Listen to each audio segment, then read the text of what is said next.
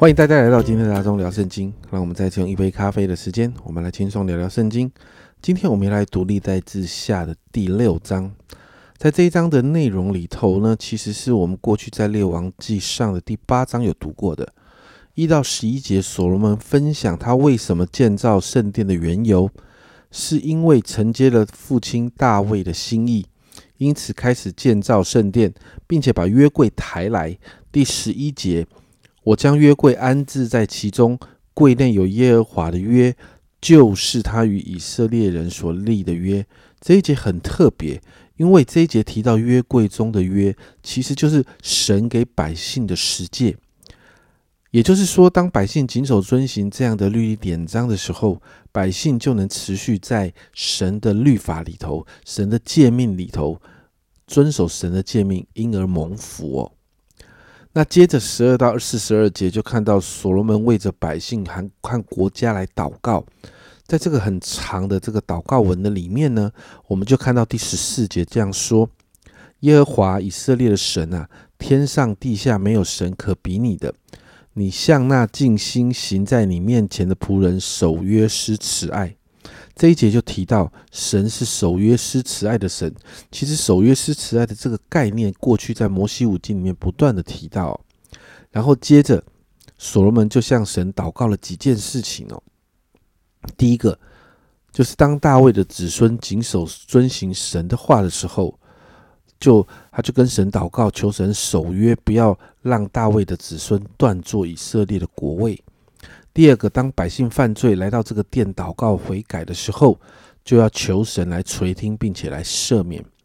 第三个，百姓得罪神、征战失败的时候，悔改，愿意悔改，回到神面前，就求神要听百姓的祷告。第四个，如果天不下雨，或者是有各样的天灾瘟疫的时候，甚至是仇敌犯境围困百姓的时候。只有百姓呢，向这个殿祷告的时候，求神要垂听。第五个，外邦人呢，愿意从远方来向这圣殿祷告的时候呢，也求神来垂听外邦人所祈求的。第六个，百姓如果犯罪得罪神的时候，被掳到异地，如果百姓愿意回心转意归向神，向神的殿祷告，也要求神来赦免他们的过犯。我们就看到在这一章的里面。神的殿真是一个万民祷告的殿，甚至外邦人愿意来到神面前祈求的时候，你会发现在这个祷告里头，所罗门也祷告求神可以垂听。诶，在这个祷告里面，你就看到是在神的殿中祷告的重要性。而在新约的我们，透过主耶稣基督的宝血，我们随时随地可以来到神的面前，这是一个极大的祝福。也就是说，任何地方只要我们愿意。那个地方就成为我们祷告遇见神的所在，只是我们是否愿意呃随时成为一个祷告的人呢？祷告是不是成为我们生活中不可或缺的一部分呢？神的殿是万民祷告的殿，因此让我们成为一个行动的圣殿。我们在哪里，祷告就在那里，让祷告成为我们生命中很重要的部分，好像我们每一天属灵的呼吸。越祷告，我们就越真实的经历神的良善、神的信实，经历神是守约、施慈爱的神。我们一起来祷告：主啊，你的殿真是一个祷告的殿。主啊，就像以赛亚书那里所说的，是万民祷告的殿。主啊，如今在新约。主啊，因着耶稣基督带来的救恩，主啊，我们每一个人随时随地都能够向你来来祷告。主啊，主啊，因为我们每一个人的身体也是你的殿，主啊，因此主啊，主啊，这是极大的福分。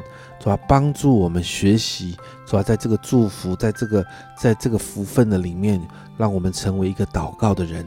主啊，主啊，帮助我们，主啊，学习常常操练祷告。主啊，我们走到哪就祷告到哪，走到哪，主啊，我们这个。